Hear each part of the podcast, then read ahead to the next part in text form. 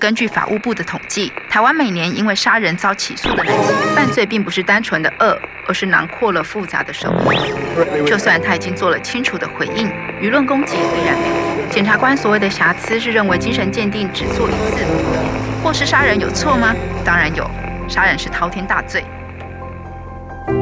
同理，观察，聆听，原来我在我们之中。欢迎收听《血是怎么冷却的》。各位听众，大家好，欢迎收听由静好听与静文学共同制作播出的节目《血是怎么冷却的》。我是静文学文化组主任胡木琴。今天要跟各位分享的社会案件，是发生在二零一九年五月的一起纵火案。这个纵火案发生在台南永康，有一户四人小家庭的民宅半夜失火。这场大火毁了一个家庭，父亲死亡，母亲下肢严重烧烫伤，儿子则是呛伤。而纵火的凶手是当时才二十七岁的刘姓女生，她是医学院的学生，也是这家人的女儿。一开始没有人知道这个是刻意纵火，所以新闻报道只是把这个事件描述成一起普通的失火案件。不过两天后，检方在客厅发现有汽油的泼洒痕迹，调阅监视录影器以后发现。这位刘姓女生曾经在火灾前开着她母亲的车到加油站买汽油。她拿着汽油进到屋里，过一会后离开家门。接下来房子就起火了。检方认定就是刘姓女生纵火，所以羁押她。因为杀死了父亲，又是医学生，又是女性，让这个案件备受瞩目。尤其刘姓医学生在案发当天晚上，在他的脸书写了很奇怪的文字，所以媒体就拼凑这些他在脸书上写的话。把她形容成一个屡屡无法通过医师国考，和家人关系破裂，所以纵火烧死家人的冷血女子。后续所有的追踪报道，大致上也都是从这样的角度切入。因为这个女生疑似有精神疾病，所以媒体再一次的把精神疾病当成她可能因此逃过严重刑责的借口。开庭的时候，媒体都会特别描述这个女生失常的表现，比方在法庭吐口水、咒骂法官、律师、叫法官去死等等。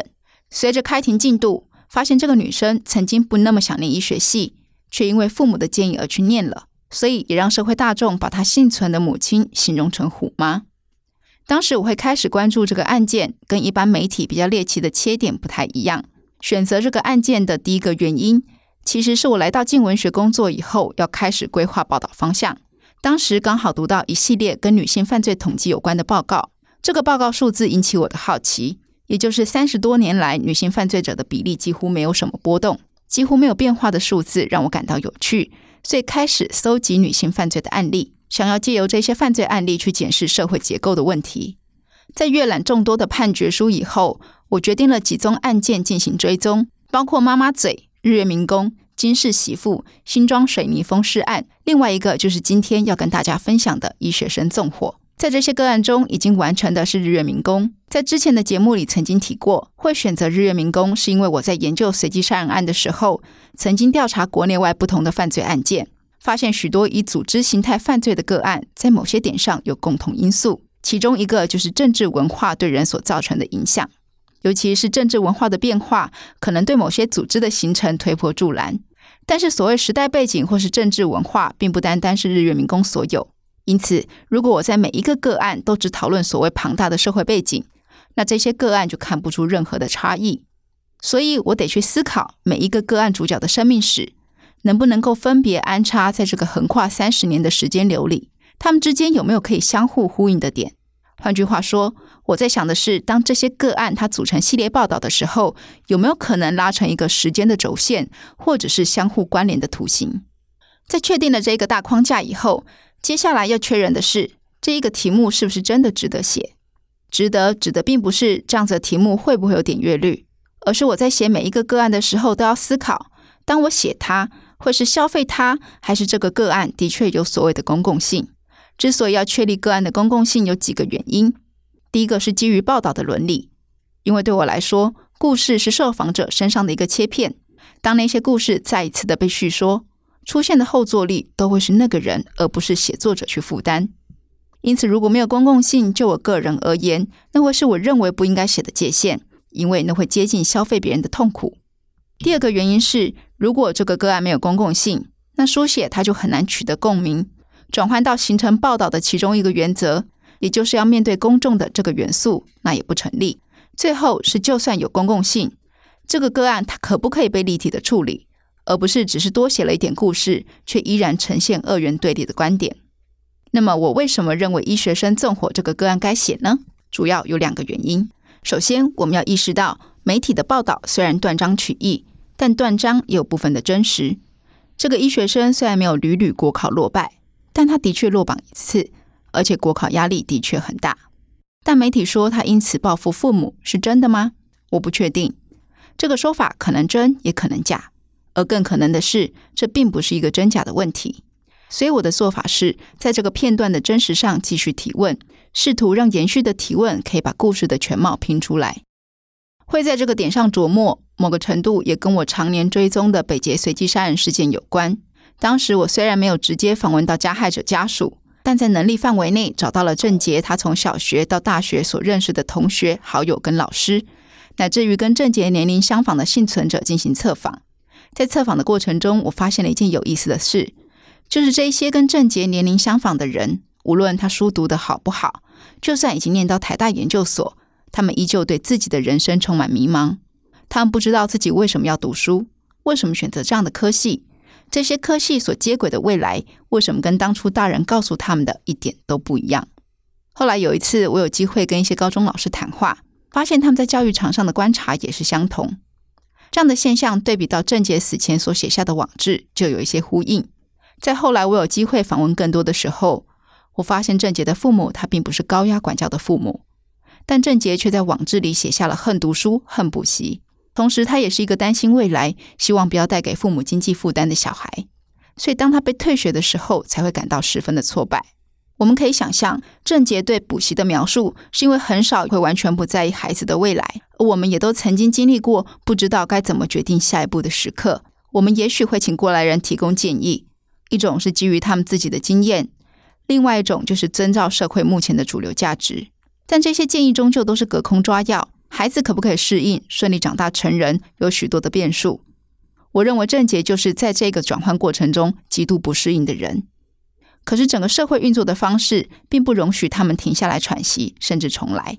那么这个医学生是不是也可能跟郑杰有一样的困境？另外一个让我想关注的点。是这个刘姓女医学生出自台南，她是资优生，以及她本来擅长化学，却选填了医学系，并且在开始审判以后，发现她可能罹患了思觉失调症。这些元素让我想到了几年前自杀的作家林奕涵。林奕涵受到社会关注，主要有三个时间点：一个是他结婚的时候，在自己婚礼上揭露自己精神病史的影片。第二个是他出书的时候，用真实事件当作宣传，而开始引发主角遭遇是不是他的讨论。最后是他自杀身亡的时候，社会把他作品中主角遭遇连接到他精神病发乃至于死亡的原因，而引发了后续关于权势性侵的风波。为什么会想到林奕涵？是因为我不认为她的苦痛仅只来自于情感的挫败。她的闺蜜在被指涉性侵的补习班老师获判不起诉后，曾经直播表示。林奕涵以前写给她一篇小说，告诉她那个就是自己的遭遇。说她十八岁爱上自己的老师，高中毕业后被强暴。所以尽管这个事件后来不被认定为全是性侵，有许多关心林奕涵的人因为这些证据依然深信。我没有在林奕涵是不是遭遇性暴力这件事情上深入采访，所以没有办法判断全是性侵的事实究竟如何。可是如果我们假定林奕涵亲友的认知根据是真的，那么，对比林奕涵接受媒体采访，说自己的精神病史其实是从十六岁开始的，那显然就跟他感受被欺骗或者是被诱奸也好的这种情感挫败，并不是最初始的连带关系。当初社会大众集中讨论到底是不是诱奸，我去追溯了他过去曾经写下的文字，现在那些文字大多都消失了，所以我没有办法很清晰、一字不漏的在这边跟大家转述内容。可是当时我所理解的。他的病的其中一个根源是他的家庭，家庭对他因为罹患思觉失调导致功能丧失的这件事情，跟他产生了情感隔阂。另外一个压力是社会对某些特定形象女性的投射。有一篇还可以找到的文字，他曾经这样说：“我永远记得高中学测放榜那一天，大概是中午。总之太阳很热烈，考前几个月连饭都不想花时间吃。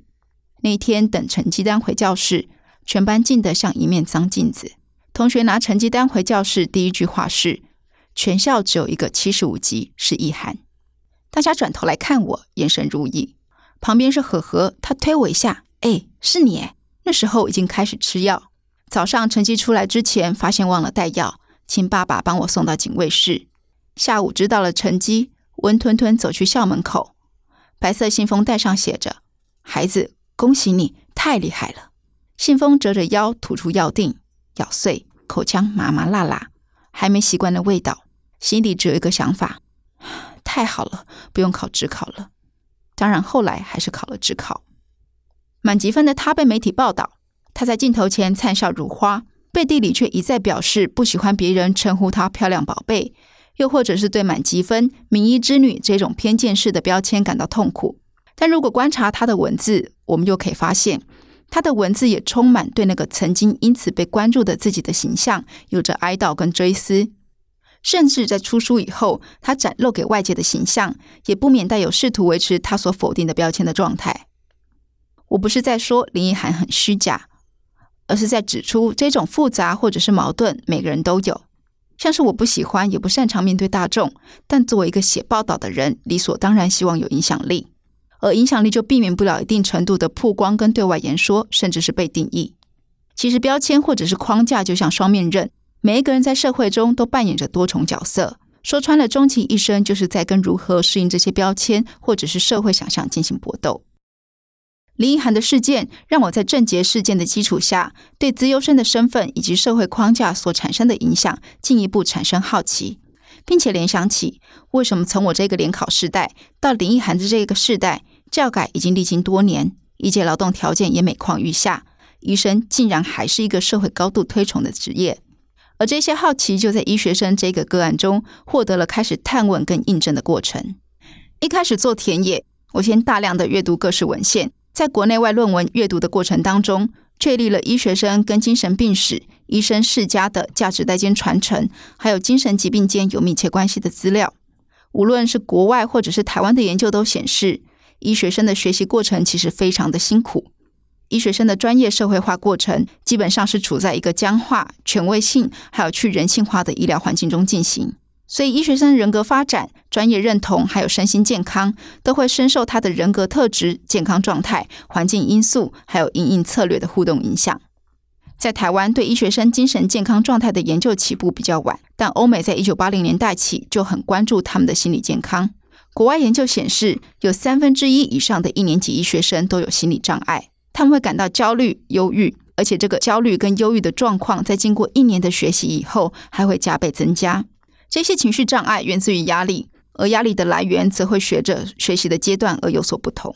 相关研究还发现。一般来说，我们都认为社会支持可以缓冲压力对精神造成的伤害，但这对医学生来讲却没有太显著的帮忙。因为医学环境这些为了获得社会支持系统的社交行为，反而会排挤掉医学生的时间跟精力，更加有害他们的健康。这样的研究使我确立了可以切出不同面向，让大家理解这个纵火女生的基础。也就是整个医学教育的系统性问题，可能会让某些人格特质的人在接受医学教育的过程当中引发了精神疾病。这样的切点就不是完全出自于我对于这个个案的同情的辩护，而是具有所谓的公共性。这可以让我有信心去跟受访者提出采访的要求，因为我可以确保这样的讨论方式可以尽可能的降低这个案件重新被报道的时候，社会对这个个案的过度关注。在这个个案。被害者家属跟加害者家属是同一个人，所以跟家属的接触更加困难。尤其是这一家人遭遇的几乎是物质跟精神支撑都全毁的状况，所以我一开始只是出席旁听，告知他们我旁听的来意，给他们我写过的报道。我没有期望他们立刻就会接受我的采访，但我并不会因此就不参加审判，因为在听审判的过程就是第二个阶段的田野。在这个阶段，我听到了不同的证词。透过不同的证词，开始建立起这个事件的背景框架。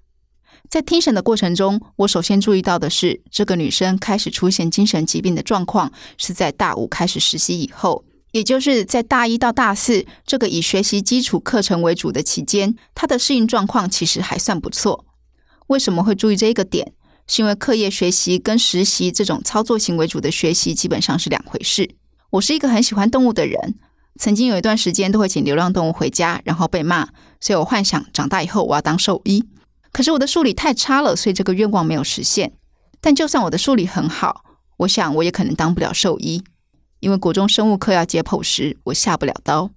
换句话说，要成为医学生，可能需要具备的，并不仅是对抽象知识可以快速吸收领略的能力。这样的现场观察，对应到了第一个阶段纸上田野的研究结果。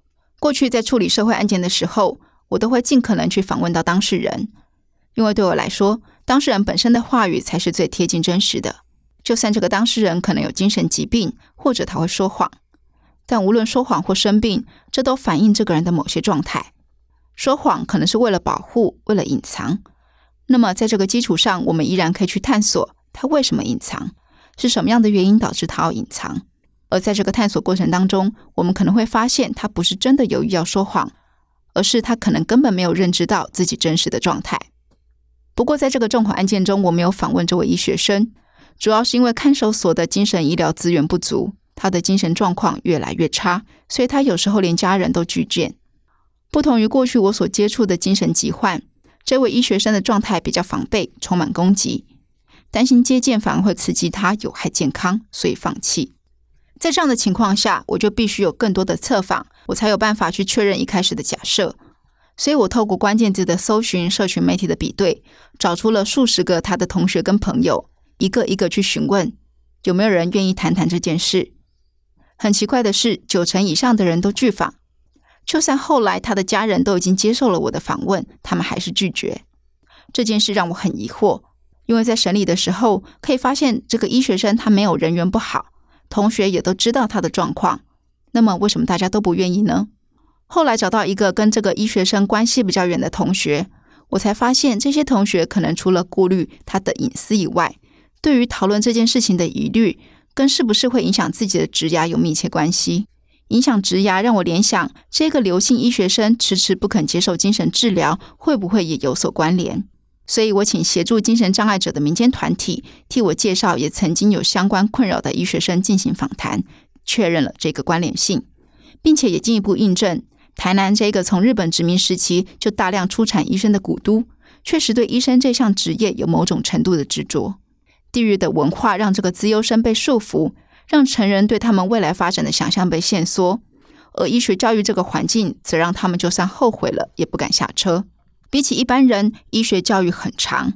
以这个刘姓女医学生为例，她在实习以后发现自己的特质在实际的医疗场域会感到痛苦。据她母亲形容，她是一个心很软的女生，看到金鱼死了也会痛苦好几天，还会替金鱼埋葬。在医学生的训练过程当中，他曾经想要当无国界医生，去协助贫困国家的人。但这个心软在发现医疗其实是有限制的，没有办法协助所有的人的时候，使他产生了深深的无力感。他看着病患哭，自己却无能为力，而有了对自己的否定。这个医学生并不是唯一一个有这样困扰的人，可是有些医学生懂得在自己的梦想还有现实间做妥协，所以他们选择了可以不用直视痛苦的科别，比方病理科。但这个女生没有这样做，她也没有办法放弃不读，因为她的家庭并不是一个特别富裕的家庭。最疼爱她的父亲有小儿麻痹，而她亲爱的弟弟当时也面临自己生涯的十字路口。他的父亲跟母亲曾经劝他：“如果你真的很累，可以不要念。”但他们一家深厚的感情，反而成为他坚持要把医科念完的理由。因为他从小就学习着坚韧的母亲，习惯照顾别人，把家当成他重要的责任。而在这个普遍低薪的年代，医生的劳动条件虽然变差，终究还是一个相对高薪的职业。因此，这并不是一个虎妈养出神经病的故事，这也不是一个烂草莓残忍杀父的故事。这是一个极其普通，可能生活在我们周遭的一个家庭，以为社会主流价值是某一种庇护，却被反噬的悲剧。这样的故事并不少见。二零零九年，中山医学大学许姓医学生，他对医学系实在没有兴趣。但又不知道自己兴趣在哪里，最后割腕明志。二零一二年，出身医生世家的高雄医学大学医学系陈姓女大生，因为受不了课业压力，家人又不准她休学，所以她从住家大楼二十楼楼顶跳下身亡。二零一九年，一个就读高雄某医学院的黄姓女生也是跳楼身亡。而今天故事的主角其实也自杀过，只是他被救活，但拒绝就医。最后，因为他的思觉失调症而放火烧了家。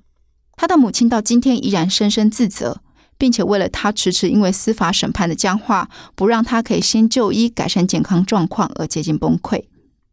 教育跟职涯的想象到底能不能分开？我们的社会可不可以容许自由者像一个普通人过活？以及社会对人生的想象能不能容许有除了单行道以外的可能性？过去二十年，台湾社会其实持续的针对这个问题做思索，但状况没有改善。我们真的想要改变吗？我并不知道，因为台北车站的补习街、各校的榜单都在每一年夏天的考季持续宣传有多少人考上医学系。九月了，大学即将开学，希望今天这个纵火案的分享，可能可以成为一种缓冲或者是支撑。让即将成为大学新鲜人的听众以及家长知道，绕远路并不可怕，我们不要因此毁了一个独特的存在。谢谢大家的收听，也请持续锁定由静好听与静文学共同制作播出的节目《血是怎么冷却的》，我们下次见。想听爱听，就在静好听。